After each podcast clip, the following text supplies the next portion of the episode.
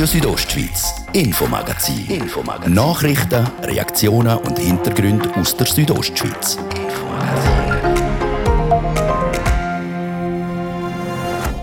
Seit dieser Woche geniessen wir alle ein Stück mehr Freiheit. Ein Apero auf der Terrasse, ein Training im Fitness oder ein Film im Kino. Das alles ist wieder möglich. Und gleich, man will mehr. Wir fordern vor allem eine Diskussion über die Perspektiven. Das sagt der Bündner Regierungsrat und Präsident der Kantonsregierung, der Christian Rathgeb. Er fordert die Perspektive besonders im Hinblick auf den Impffortschritt. Ums Impfen geht es auch beim zweiten Thema. Ab morgen schaltet der Kanton Graubünden einen Gang auf.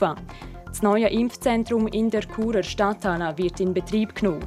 Mit den Räumlichkeiten im Kreuzspital sind wir einfach beengt. Gewesen. Sagt die Bündner Kantonsärztin Marina Jamnitzki über den Grund, warum das neue Impfzentrum im Eiltempo aus dem Boden gestampft worden ist. Und die eine Strategie im Kampf gegen Corona ist das Impfen, die andere ist das Testen. Da setzt der Kanton Graubünden auf Daten aus dem Abwasser.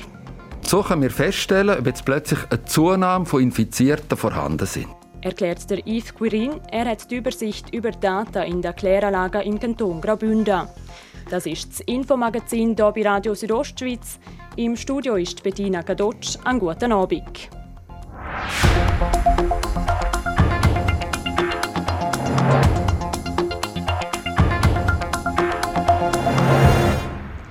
Die Konferenz der Kantonsregierungen KDK plädiert für weitere Lockerungsschritte bei den Corona-Massnahmen. Der Bund soll weitere Öffnungsschritte in Aussicht stellen, findet der KDK-Präsident und Bündner Regierungsrat der Christian Rathgeb. Es ist entscheidend, dass möglichst schnell möglichst viele Leute geimpft werden. Dann sind weitere Lockerungen machbar, wie er im Interview mit Fabio Theus sagt. Terrassen sind offen, Kinos sind offen, Fitnesszentren sind offen. Äh, Kantonsvertreter, und da gehören sie auch dazu, gehen sich mit dem, mit dem Status quo im Moment nicht zufrieden. Ähm, sie sagen, der Bund soll weitere Öffnungsschritte machen und sie sagen das eben auch als Präsident von der Konferenz der Kantonsregierungen. Wieso sagen sie das, dass der Bund mehr soll öffnen soll? Wir fordern vor allem eine Diskussion über die Perspektiven. Es geht uns nicht um die nächsten Tage, es geht uns um die kommenden Monate. Es geht uns aber auch um eine Diskussion, wie sieht es aus bei einer vierten Welle, wie sieht es im Herbst aus. Das Virus wird nicht einfach äh, über Nacht verschwinden. Weil wenn wir bis im Juni, bis im Juli einen Großteil der Bevölkerung werden geimpft haben, wie immer noch aus Sicht vom Bund möglich ist, dann sind wir der Meinung, müssen wir auch über entsprechende Lockerungen können diskutieren und wie es eben weitergeht. Darum fordern wir die Diskussion über die Entwicklung in den kommenden Monaten. Wir sind auch der Auffassung, dass wenn ein Großteil der Bevölkerung geimpft werden dass man auch entsprechende Lockerungen in Aussicht stellen Also die Rechnung ist, je mehr Leute geimpft sind, desto mehr Lockerungen sollte es geben, mehr Öffnungen. Sagen Sie das jetzt auch gerade im Hintergrund, um auch bisschen Bevölkerung vielleicht wieder ein bisschen zu beruhigen. Ich erinnere an Ausschreitungen, wie man sie kann in St. Gallen oder auch an grosse Demos in Altdorf. Ich glaube, es gibt da äh, zwischen der Haltung der Kantonsregierung und der Bevölkerung äh, ja nicht eine Diskrepanz, sondern man will eine Diskussion führen, wie es weitergeht.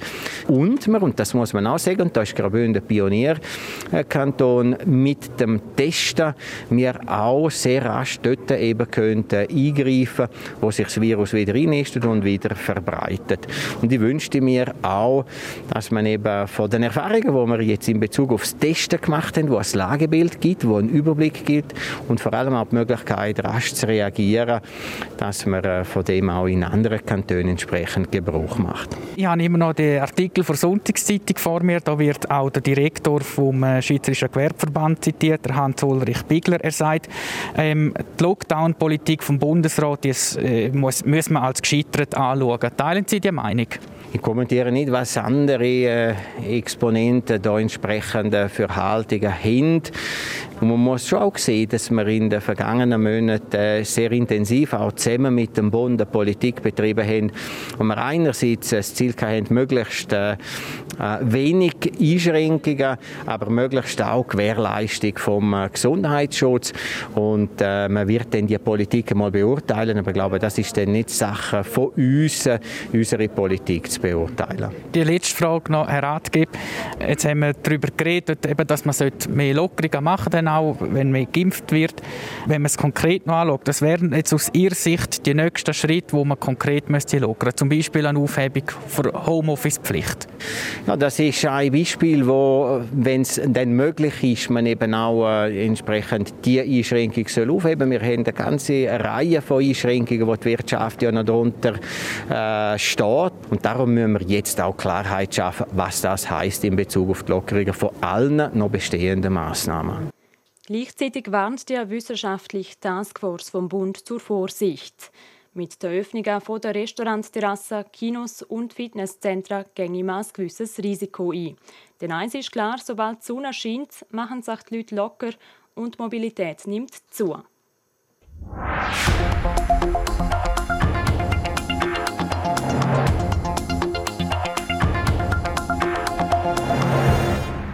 Vom morgen Samstag weg gibt es die Spritze mit dem Covid-Impfstoff auch in der Churer Stadthalle.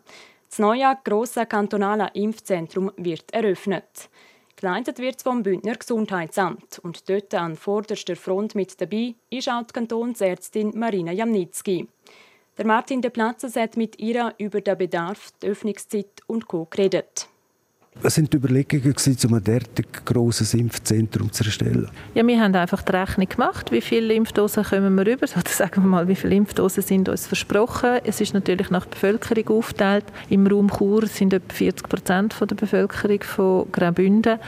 Und mit den Räumlichkeiten im Kreuzspital sind wir einfach beengt gewesen. Also wir haben nicht können so viele Impfungen parallel machen, wie wir müssten, um einfach die Anzahl Impfungen geteilt durch sieben Tage ähm, können impfen und dort hat sich dann halt die Stadthalle angeboten als ein, äh, ein grosser Raum, wo man sehr flexibel kann auch einrichten kann, und vor allem gut erreichbar ist. Und geleitet, geführt wird das Impfzentrum in der Stadthalle vom Kanton, also vom Gesundheitsamt? Ja, genau. Also das Impfzentrum in Chur, das ist wirklich direkt unter der Leitung vom Gesundheitsamt. Da muss man sich voranmelden, um in die Stadthalle können kommen, sich impfen lassen. Ja, das ist genau wie bei den allen anderen Impfzentren und Impforten auch. Man muss sich online anmelden und kann dann dort wählen, dass man in Chur will geimpft werden. Die Öffnungszeit, ist das Montag bis Freitag? Es ist an und für sich sieben Tage pro Woche. Ich kann Ihnen gar jetzt nicht die genauen Zeiten nennen, aber es fängt am Morgen an und geht bis in die Abendstunden, um eben möglichst vielen auch berufstätigen Leuten das ähm, ermöglichen können. Und dann schauen wir es halt im Detail noch schauen, je nach Stand der Impfstoffmengen, die wir haben, kann es durchaus sein, dass es auch mal an einem Sonntag nicht offen hat, weil wenn es dann nur darum geht, die 60 Dosen zu verimpfen, dann ist es einfach nicht effizient und es ist dann einfach eine schlechte Kosten-Nutzen-Rechnung. braucht natürlich Personal, derartig grosses Impfzentrum. Wo haben wir da in kurzer Zeit qualifiziertes Personal können rekrutieren? Wir haben ähm, eigentlich schon sehr früh, Anfangsjahre, mal einen Aufruf gemacht im Gesundheitswesen. Wir suchen Leute, die bereit wären zum Impfen kommen, auch sehr flexibel, sehr kurzfristig, sehr quasi mit variablen Pensen. Und sind sehr positiv überrascht über die, die grossen Rückmeldungen. Es haben sich sehr viele pensionierte Ärztinnen und Ärzte gemeldet, es hat sich sehr viel Gesundheitsfachpersonal gemeldet, sei es Pensionierte oder Personen, die aus diversen Gründen in tiefen Pensen arbeiten oder gerade mal eine Pause machen und dann kommen. Und so haben wir das eigentlich recht gut können abdecken mit, äh, mit Leuten, die wirklich spontan von sich aus gekommen sind und die Bereitschaft gezeigt haben. Die sind aber alle angestellt natürlich von, von uns, also die kommen den Lohn über und natürlich auch aus haftungsrechtlichen Gründen und so können wir das sehr gut abdecken. Und das Impfzentrum, das wird bestehen bleiben auf, sagen wir mal, noch unbestimmte Zeit? Es sind im Moment, ist es mal für zwei Monate ausgelegt. Für die grossen Dosen, die es für den Mai und den Juni, also für die grossen Mengen, die es für den Mai und den Juni versprochen haben. In der Hoffnung, dass die den Graubünden auch erreichen, beziehungsweise Stadthallen und die anderen Zentren. Ja, das liegt nicht an mir, dass es dann wirklich zu uns kommt. Das Impfzentrum in der Churer Stadthalle ersetzt das im Kreuzspital komplett. Auch die zweite Impfung gibt es ab morgen in der Stadthalle. Wichtig, die Impfung in der Stadthalle gibt es nur auf Termin. Das heisst, wer am Peaks will, muss sich vorher anmelden.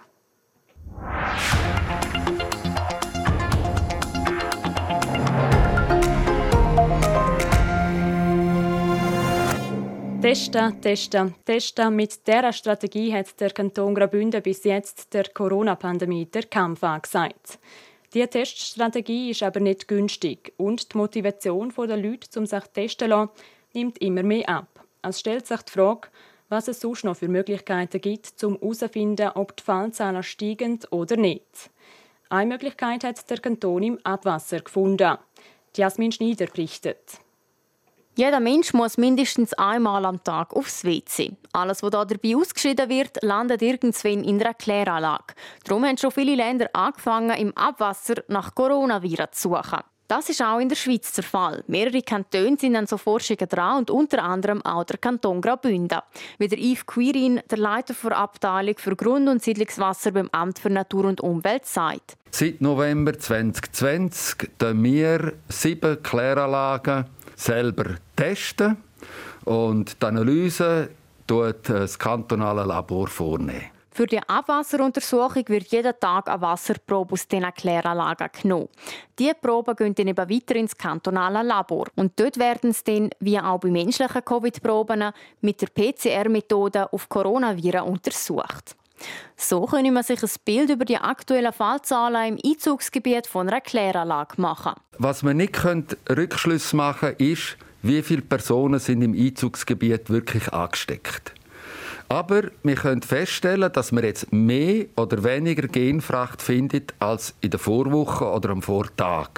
Und das zeigt uns an, ob im Einzugsgebiet mehr Personen die Gen ausscheiden oder nicht. Und so können wir feststellen, ob jetzt plötzlich eine Zunahme von Infizierten vorhanden sind. Der ganze Kanton in die Untersuchung mit einzubeziehen, ist momentan noch schwierig. Denn im Gesamten gibt es knapp 130 Kläranlagen. Und man hat nicht die Kapazitäten, bei all denen nach Coronaviren zu suchen. So der Yves Quirin. Darum hat man sich für die sieben grössten entschieden. Somit tun wir die Ara Chur, die Ara Landquart, Ara Katzis, Ara Davos, Ara Celerina und dann noch Lo Stallo und Poschiavo beproben. Und damit können wir 57 Prozent der Gesamtbevölkerung vom Kanton über das Anwasser-Covid-Tracing abdecken. Ob zu diesen sieben Kläranlagen noch mehr dazukommen, liegt beim kantonalen Führungsstab. Der zeigt sich bis jetzt optimistisch. Denn laut Martin Böller, dem Leiter des kantonalen Führungsstab, hat die Abwasseruntersuchung grosses Potenzial. Wir wollen ein Frühwarnsystem entwickeln, weil durch den Blick ins Abwasser haben wir relativ schnell Rückmeldung, ob sich an der Virenlast etwas ändert. Und wenn es zu Auffälligkeiten kommt, dann kann mit unseren bereits etablierten Instrumenten, Ausbruchsuntersuchungen oder Flächen Flächentest dann aber reagieren, um das Bild noch schärfer zu bekommen und dann auch Ansteckungsketten unterbrechen. Zuerst will man aber mal die bisherigen Abwasseruntersuchungen noch weiter ausbauen und optimieren. So der Martin Böhler. Die Betriebs- und Schultestungen werden uns aber noch weiterhin begleiten, denn nur so können wir auch konkrete Fälle finden und auf die reagieren. Das also der aktuelle Stand zu den Untersuchungen im Abwasser. Nach einem kurzen Werbeblock und der Kurznachrichten reden wir dann über Zwift Davos. Das hat die definitive Zusage für das nächste Jahr jetzt schwarz auf weiß. Der Sommer steht vor der Tür. Lassen Sie hinein mit jelmoli-shop.ch. 30% auf das ganze Bade- und Strandmodesortiment. Gratis Versand hin und retour. Das ist Vorfreude, wie es mir gefällt. Auf jelmoli-shop.ch. Also, arrivederci, Ihre Christa Rigozzi. Dinner ist einer für alle Bierfans. Darum gibt's heute und morgen im Dinner 20% Rabatt auf alle Bier und auf Zweifelchips, sogar auf bestehende Aktionen. Dinner, eine für alle.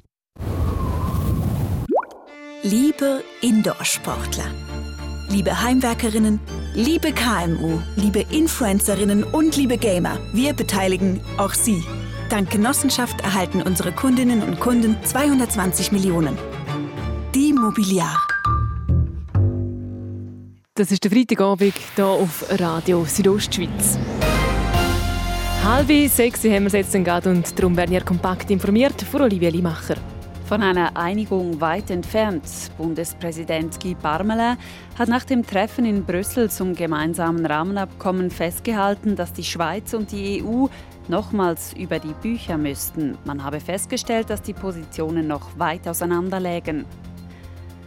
Bei einem Messerangriff auf einer Polizeiwache in einer Gemeinde in der Nähe von Paris ist ein Polizist Berichten nach schwer verletzt worden. Der Angreifer sei heute Nachmittag angeschossen und festgenommen worden, berichtet die französische Nachrichtenagentur AFP unter Berufung auf die Staatsanwaltschaft. Die Antiterrorstaatsanwaltschaft hat die Ermittlungen übernommen. In Österreich dürfen ab dem 19. Mai praktisch alle wegen der Corona-Krise heruntergefahrenen Branchen einen Neustart wagen. Das kündigte Kanzler Sebastian Kurz heute an. Zentrale Säule dieses Schrittes ist ein umfassendes Schutzkonzept, bei dem Zutrittstests für Gastronomie, Hotellerie, Sport und Kultur im Mittelpunkt stehen. In Russland hat der inhaftierte Regierungskritiker Alexei Nawalny auf seinem Instagram-Kanal angekündigt, er werde seinen Hungerstreik beenden. Unabhängige Ärztinnen und Ärzte hatten ihm das dringend geraten. Wetter. Präsentiert von Procar Davos AG. Ihre Händler für die neuesten Mercedes-Modelle in der Region Davos. Ihr könnt auch jetzt am Abend noch ein paar Sonnenstrahlen geniessen und es ist dann auch noch nicht vorbei. Am Morgen am Samstag geht es traumhaft schön sonnig weiter. Es hat nur ein paar Quellwolken am Himmel. Temperaturen die erreichen milde 20 Grad morgen in Langquart. Bis zu 12 Grad gibt es auf der Renzer Heide und maximal 19 Grad in Schiers. Verkehr. Präsentiert von Neue Tagesschule. Die Schule in Chur mit der individuellen Betreuung von Ihrem Kind ntkur.ch. Ein bisschen mehr Zeit einrechnen müsst ihr, wenn ihr zu Kur durch die Stadt fahrt. Dort ist nämlich der Feierabendverkehr spürbar. Sonst haben wir aber gar keine Störungsmeldungen für euch. Ganz eine gute Fahrt wünsche ich euch allen weiterhin unterwegs. Kompakt und informiert durch den Abend mit dem Infomagazin. Heute mit Bettina Kadutsch.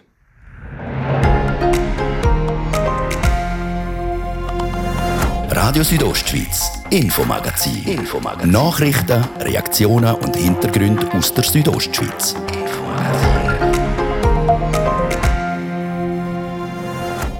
Während der Frühlingssache in den Tälern so richtig zurückgemalt hat, hat es oben auf der Pässe noch viel Schnee. So können wir feststellen, ob jetzt plötzlich eine Zunahme von Infizierten vorhanden sind.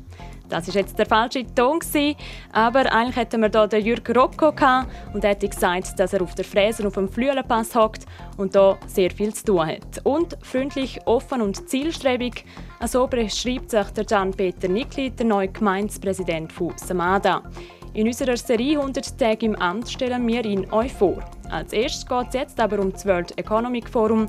Das geht nächsten Januar nämlich definitiv zurück auf Davos.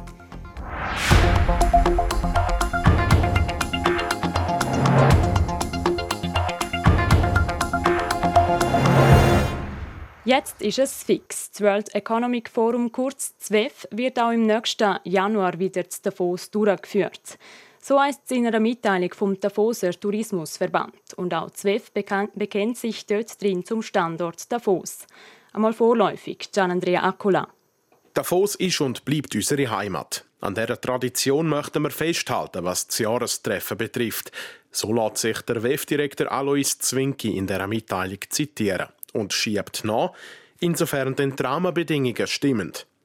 Ob das heißt, dass man auch die längerfristige Zukunft in Davos plant, das lässt ZWEF offen.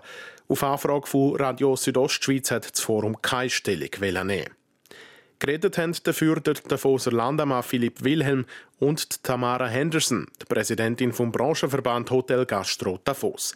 Das WEF ist nicht glücklich mit letzterer. Die Preise am WEF sind teils exorbitant hoch. Laut der Mitteilung haben konstruktive Gespräche stattgefunden zwischen Hotellerie und WEF. An den Preisen dürfte sich aber nicht viel ändern. Selbstverständlich sind die Hotelpreise höher während dem WEF, aber das ist ganz normal bei so einem Anlass. Also auch wenn eine Uhrenmesse ist in, in Genf, dann sind die Preise höher oder wenn der Autosalon äh, stattfindet, dann sind die Preise auch höher. Also da muss von uns in der, in der Hotellerie sicher niemand ein schlechtes Gewissen haben. Die Preise in den Hotels bewegen die sich in einem Rahmen, wo man mit gutem Gewissen vertreten könne, so Tamara Henderson. Auf die Frage nach dem WEF-Anteil vom Jahresumsatz in der Davoser Hotellerie haben wir von ihr aber keine genauen Zahlen gekriegt. Es sei auch bei jedem Betrieb anders. Der Philipp Wilhelm schätzt, dass ZWEF jedes Jahr zwischen 5 und 8 Prozent der Davoser Wertschöpfung ausmacht. Und das sei nicht konservativ geschätzt, ist der Davoser Landemann sicher. Das ist doch einigermaßen viel. Aber vielleicht tut man oft ein bisschen unterschätzen in der Wahrnehmung von Davos, dass wir schon im Rest des Jahres auch gut und breit aufgestellt sind. Im Tourismus auf der einen Seite, mit der Forschung, mit der äh, Gesundheit, mit den Bildungsinstitutionen. Eins ist klar, verscherzen will man sich Davos mit dem WEF nicht. Aller breiten Aufstellung zum Trotz, man weiß, was man am Forum mit weltweiter Ausstrahlung hat. Natürlich gibt es Davos ohne WEF und ich denke auch, dass, äh, dass wir können bestehen ohne WEF und gleich sind wir alle dankbar, äh, dass es wieder äh, da stattfindet, weil wir doch alle von dem ähm, Event profitieren. Von dem ist auch der Philipp Wilhelm absolut überzeugt. Vom Forum profitieren alle, auch wenn es ohne wird gehen, wenn es denn müsste. Sicher einerseits durch die Steigerung von der Bekanntheit äh, von Davos als, ähm, als Ort. Auf der anderen Seite hat sich natürlich äh, rund um WEF äh, die Situation so weit geöffnet, dass man mittlerweile auch sehr ähm, verschiedene Events hat, wo man kann, äh, teilnehmen kann, wo man kann auch äh, Diskussionen mitverfolgen äh, mit Leuten äh, mit diskutieren und so darf man gespannt sein, wie sich die alte Ehe zwischen Davos und dem Forum weiterentwickelt. Es tönt nämlich nicht unbedingt so, als würde Davos künftig zwingend nach der Wave-Pfeife tanzen, auch wenn das gut und gerne Teil vom Pokerspiel sein kann. Anders als beim Ja-Wort vor dem Altar hat man in deren alten Ehe jetzt einmal ein Bekenntnis für ein Jahr weitere Zusammenarbeit im nächsten Winter. Die fehlende Stellungnahme vom WEF lässt Fragen zu der Zukunft aber im Raum stehen. Genau wie das eigentliche Bekenntnis zu Davos unter der Voraussetzung, dass die Rahmenbedingungen stimmen. WEF also mal vorläufig nächsten Januar wieder zu Davos zu Gast. Stattfinden soll das Forum, wenn coronamäßig alles gut läuft, dann ab Mitte Januar.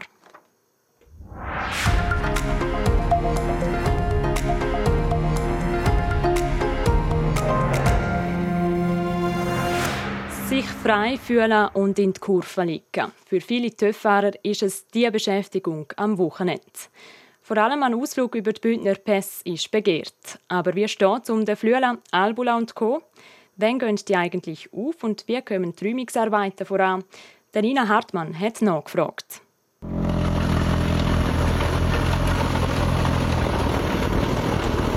So tönt es aktuell auf dem Flüelenpass. Der Jürg Rocco hockt nämlich seit Tagen in der Fräse und befreit die Passstrasse vom Schnee. In dem Jahr nicht ganz so einfach. Wir haben jetzt noch nie so harte Schneedecke gehabt wie Beton. Das hat mit dem Regen zu tun gehabt. Und dann die Wärme, die wir hier hatten im März und jetzt wieder die extreme Kälte. Das ist ganz extrem hart. Die Maschinen müssen also noch ein bisschen härter arbeiten als sonst und es geht je nachdem ein bisschen länger, bis der Pass öffnen kann. Vorgesehen ist die Öffnung für die erste Maiwoche, also total im Vorjahresschnitt. Auch die anderen Bündner Pässe sind auf Kurs. So geht der Oberalp voraussichtlich nächsten Dienstag auf, der Splüger am Freitag, der San Bernardino dann am 9. Mai und der Albula am 21. Forcola di Livigno und der Umbrailpass dann im Juni. Betreffend Öffnung hat kein Pass Vorrang, wie der Chef Strassenunterhalt vom Tiefbauamt Graubünden, der John Hagmann, erklärt. Da gibt es immer eine Einzelbetrachtung und das gibt in dem Sinne nicht eine Priorisierung von Pass zu Pass und die entscheidenden, die entscheidenden Kriterien sind in der Regel Lawinen, sind es zu viele Lawinenzüge und dann ist ja auch der Ausbaustandard vom Pass oder der Passstrasse ist auch ein entscheidendes Kriterium. Auch wenn die Arbeiten jedes Jahr durchgeführt werden, steht man jeden Frühling vor einer anderen Situation, wenn es wieder losgeht mit der Schneeräumung auf den Pässe. Im Einsatz stehen hier Fräsen, Pflüge und öppe auch noch ein Pneulader. Jedes Jahr hat es in dem Sinne eine neue Situation und es gibt immer wieder so ein bisschen Unberechenbarkeiten. Wetterkapriolen und was schwierig einmal ist, dass über die Holz oder Stein in der Straße kann haben, in der Schneedecke und das kann im dümmsten Fall zu Schäden an der Fräse führen. Was sicher auch immer schwierig sind, sind die Lawinenzüge, die aber bekannt sind. Da muss man immer ein Auge drauf werfen. Wenn dann der ganze Schnee weggeräumt ist und die Strasse frei, dann müssen noch Unterhaltsarbeiten gemacht werden. Am Flüelenpass zum Beispiel gibt es an der Südseite noch Schäden zum Beheben, die durch eine Lawine verursacht worden sind. Bald kann man also wieder aussuchen, über welchen Pass man ins Engadin fahren will. Eine Übersicht über die Pässe finden ihr auch jederzeit auf strassen.gr.ch. 100 Tage im Amt. 10 Personen, Zehn Ämter, zehn Geschichten. In unserer Serie 100 Tage im Amt stellen wir verschiedene Persönlichkeiten aus dem Kanton vor, die dieses Jahr ihre neue Aufgabe antreten haben. Heute mit dem Gian-Peter Nickli, am Gemeindepräsident Fussamada. Nadja Guetsch hat ihn getroffen. Freundlich, offen, und trotzdem sehr zielstrebig. Mit diesen drei Adjektiven beschreibt sich der Gian-Peter Nickli. Seit dem 1. Januar ist er der Gemeindepräsident von Samada mit 3000 Einwohnern. Ich habe sehr Freude an meiner Aufgabe. Am Anfang habe ich nicht genau gewusst, was kommt auf mich zu. Und jetzt muss ich sagen, es freut mich jeden Tag, im Gemeindehaus ein- und ausgehen. Es freut mich jeden Tag, die Leute auf der Straße begegnen. Die ersten Wochen und Monate waren vor allem geprägt durch das Einlesen in die verschiedenen Dossiers und das Kennenlernen vom Team. Jetzt könne er sich vermehrt dem Geschäft nach außen widmen, erzählt Gian-Peter Nickli.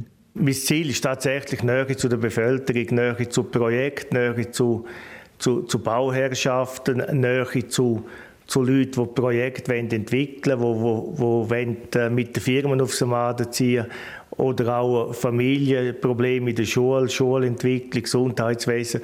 Ich wollte einfach näher am, am Projekt sein. Und genau dort kann er sein Netzwerk ausspielen. Der Gian-Peter Nickli hat nämlich viel politische Erfahrung. Seit zehn Jahren ist er für die FDP im Kantonsparlament am Grossen Rat. Er kennt darum die Abläufe in der Legislative aber auch die Exekutive. Vor acht Jahren war er nämlich schon mal im Gemeindevorstand von Samada. Diese Form von Politik sagt ihm zu. Weil man hat täglich mit Projekten zu tun, stündlich wechselt eigentlich das Thema. Und man ist sehr nah bei der Bevölkerung. Das ist der Unterschied zu der Kantonspolitik. Samada müsse wirtschaftlich gut aufgestellt sein, sich können entwickeln und dank zuverlässiger Politik planbar sein, sagt er. Oberst auf seiner Prioritätenliste stehen das Projekt Synergia, das Verwaltungsgebäude vom Kanton, wo in Samada gebaut werden sollte. Aber auch der Dorfkern will er beleben.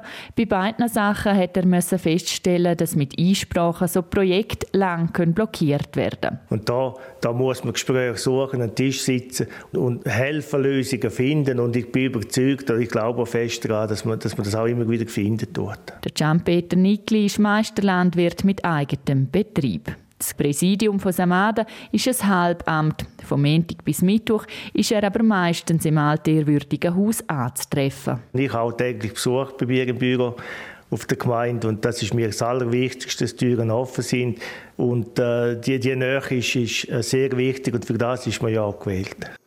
Das also der Gian-Peter Nickli heute in der Serie 100 Tage im Amt. Die ersten fünf Leute haben wir euch diese Woche vorgestellt. Nächste Woche geht es dann mit dem Gemeindepräsidenten von Safiatal weiter. RSO Sport. Präsentiert von Metzgerei Mark. Ihres Fachgeschäft für Fleischspezialitäten aus Graubünden in Chur, Langquart und Schiers. Echt einheimisch. Metzgerei-mark.ch zum Sport mit der Olivia Limacher. Dort ist es heute in Basel an der Mehrkampf-EM zu einer kurzfristigen Absage gekommen. Julia Steigruber startet nicht im Mehrkampffinal. Das hat sie heute bekannt gegeben. Die Schweizer Kunstturnerin verzichtet wegen muskulären Problemen im linken Oberschenkel auf das Final der besten 24. Es ist also eine Vorsichtsmaßnahme. St. Gallerin will sich auf die beiden Gerätefinals morgen an Sprung und am Sonntag am Boden konzentrieren. Speziell am Sprung hat sie gute Chancen auf eine Medaille zum Eishockey. Der Bieler Verteidiger Riccardo Sartori hat sich entschieden, per sofort vom Profi-Eishockey zurückzutreten und in die Privatwirtschaft zu wechseln. Sein Vertrag mit den Seeländern wird darum aufgelöst. Der 26-Jährige hat die Juniorenakademie bei Ambri gemacht und hat sein Profidebüt für Lugano gefeiert. In seiner letzten Saison hat er 34 Spiele gespielt. Die Städte Dublin und Bilbao fallen als Co-Gastgeber für die Fußball-Europameisterschaft in dem Sommer weg. Das hat die UEFA jetzt definitiv entschieden. Für Bilbao springt Sevilla ein und übernimmt Spiel, wo in Dublin, St. Petersburg und London geplant sind. München bleibt erhalten und die drei Städte haben eben zu den Wackelkandidaten zählt, weil sie wegen der Coronavirus-Lage im Gegensatz zu anderen Destinationen kein konkretes Bekenntnis in der Zuschauerfrage abgegeben. Schon gesetzt sind London, Glasgow, Amsterdam, Kopenhagen, Budapest, Bukarest, St. Petersburg, Baku und Rom. RSO Sport. Präsentiert von Metzgerei Mark, ihres Fachgeschäft für Fleischspezialitäten aus Graubünden in Chur, Langquart und Schiers. Echt einheimisch. Metzgerei-mark.ch Ja, so viel für heute aus der Redaktion vom Radio Südostschweiz. Das Infomagazin gibt es jeden Abend vom Montag bis Freitag ab dem Viertel ab 5 Uhr und auch jederzeit im Internet unter rso.ch und natürlich auch als Podcast zum Abonnieren. Am Mikrofon war Bettina Kadotsch. Ich wünsche euch jetzt einen schönen Abend und ein schönes Wochenende. In einer bella Seira.